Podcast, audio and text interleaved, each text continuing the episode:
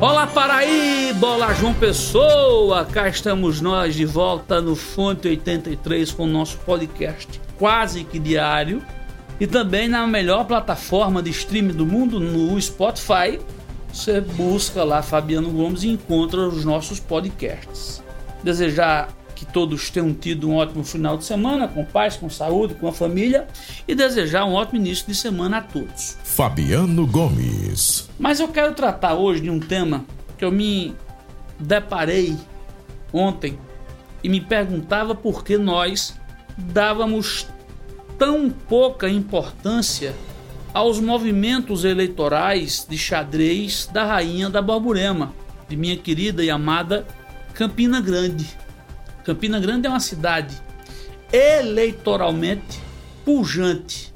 Se não vejamos, dos três senadores que representam a Paraíba, dois são filhos genuinamente de Campina Grande.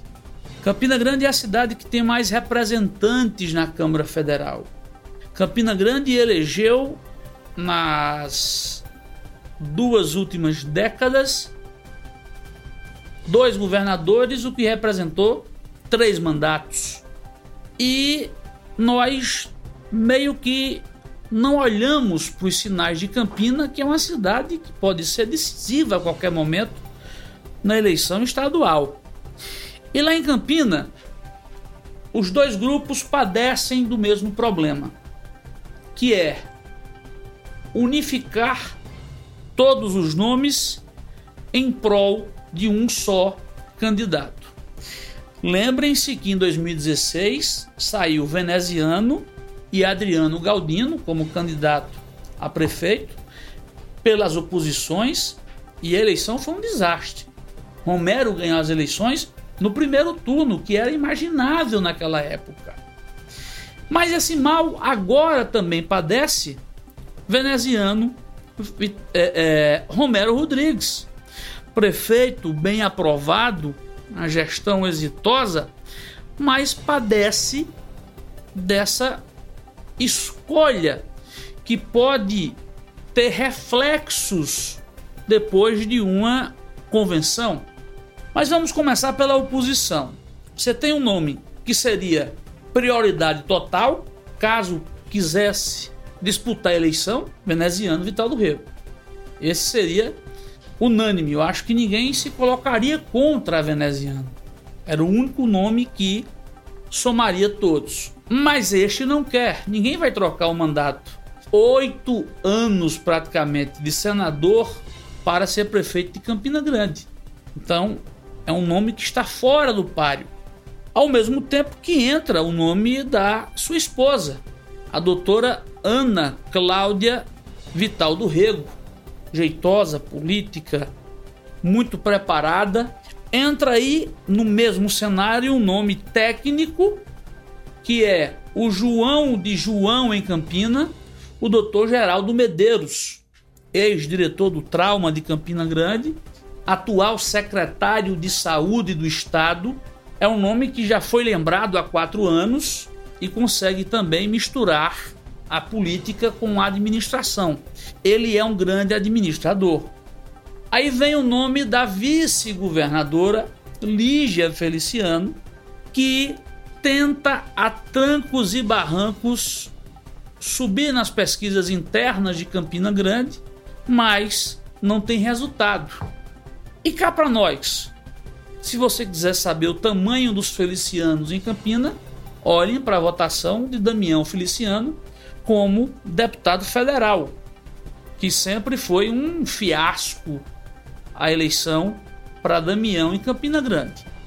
Então, eu acho que é muito difícil unir todos aí em nome de um projeto completo que é o projeto socialista do PSB. Aliás, ninguém nem sabe se será PSB ainda no ano que vem. Você parte aí para o centro, você tem aí alguém que pode decidir a eleição caso penda para um lado. Daniela Ribeiro, senadora mais votada em Campina Grande, irmão de um jogador e tanto de xadrez político, né? Aguinaldo Ribeiro. Ela pode ser a fiel da balança. Apesar do mandato apagadíssimo de senadora. É um mandato apagado, apático, o mandato de Daniela. Mas tem partido, tem força, é senadora, ela pode ser decisiva para onde pender.